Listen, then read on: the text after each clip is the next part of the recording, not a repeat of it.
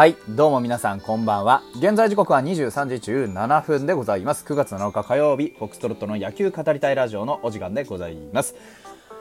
皆さん今夜もよろしくお願いいたします。はい。まあ、軽くね、寝かけてたんでね、ちょっと頭がぼやっとしておりますが、えー、本日もね、あの、試合がございました。札幌ドームでございます。本拠地6連戦の頭でございます。あのー、ね、えーえー本拠地6連戦結構きついなって感じなんですけど、このね、えーもう残り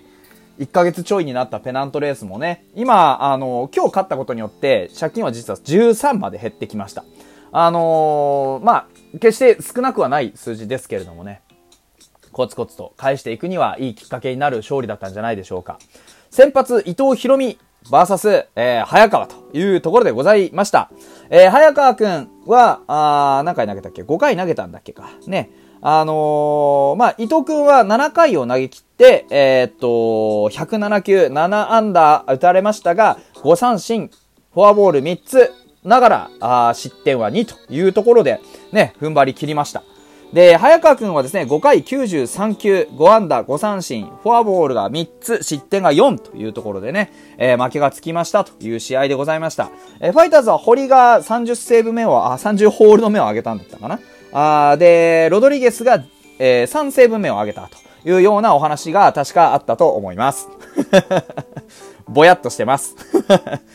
で、えっ、と、打線がね、6アンダー、あ4得点というところで、あの、ここ最近もね、僕ずっと言ってましたけど、打線は点取る能力がちょっとずつついてきてると。ただその誰が決めんのか、どうやって決めんのかといったところでね、まだまだここからだよというようなお話はしたと。いうふうに思っております。まあ大事なところでね、主軸がちゃんと仕事をしてくれたというのが一番大きかったんじゃないかなというふうに思います。つまりそれは近藤健介ですね。今日は4打数2安打3打点というところでしっかり、え4番の役割を果たしてくれました。まああの、もともとね、えー近藤健介が別に4番にふさわしいかどうかという点で言えば、まあそういうことはないだろうと。あの、ただ、今、ファイターズにおいてね、一番その、ヒットを打つという能力に長けている選手というのは誰ですかってなった時は、まあ、近藤健介というふうになるのに、まあ、誰も異論はないところだと思います。えー、打率もね、2割8分8厘というところで、まあまあなところまで来ました。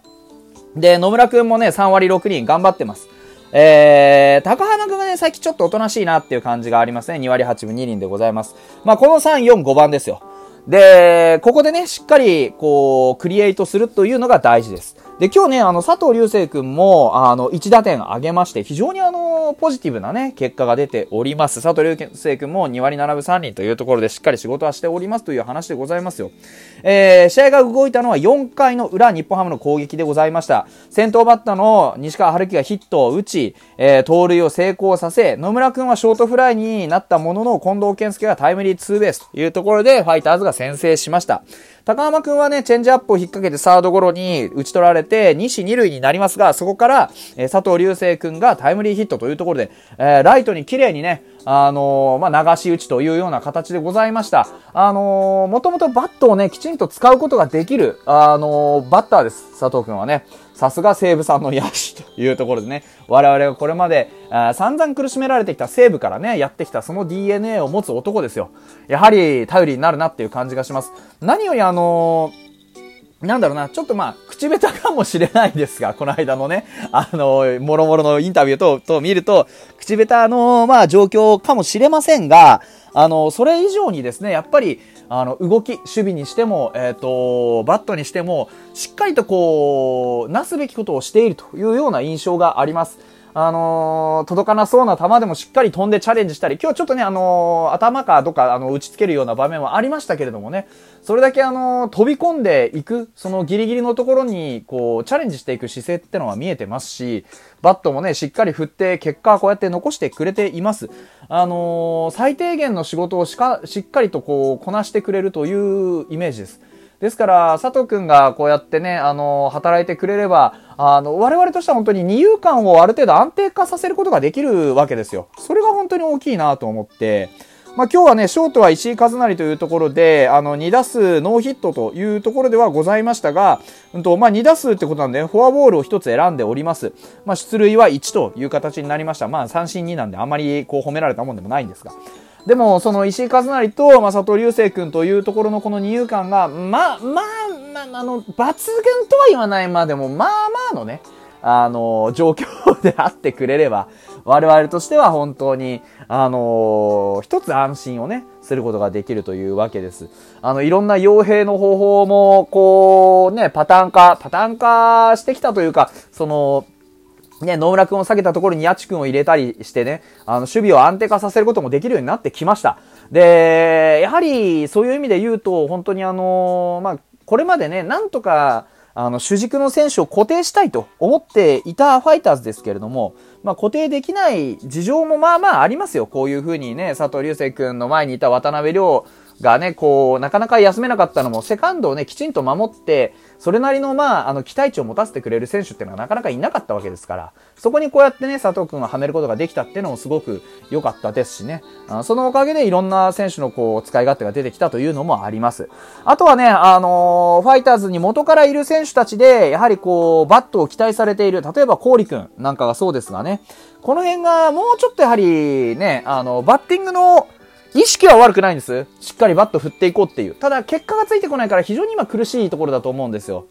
で、ちょくちょくスタメンで出させてもらってはいるものの、なかなか、あの、打率が上がってこないというところ。前半戦はね、もうちょっとこう、いいところに飛んだりしていたんですが、やはりちょっとこう、何かな、あの、飛ぶところが悪いというかね、そういう傾向にありますんで、ここのところはね、あのー、まだまだ多分たくさん使ってくれますから、しっかり、えー、慣らしていってね、あいただければなというふうに思います。あとはちょっとね、打線が分断されがちですよね。うん。あのー、さっきの初回の先制の場面なんかもそうでしたが、あの、西川ヒット、野村くんアウト、近藤ヒット、高浜くんアウト、佐藤隆星くんヒット、郡くんアウトみたいな、この、なんか白黒ね、丸抜ゲームじゃないですけど、そういうあの、なんか連打にならないっていうのも、ちょっと我々今苦しんでるね、あの、今シーズン苦しんでる要因だと思うんですよ。やっぱり傘に来てかかってね、うわーっと一気に決めていくっていう勢いもどこかで欲しいなというふうに思います。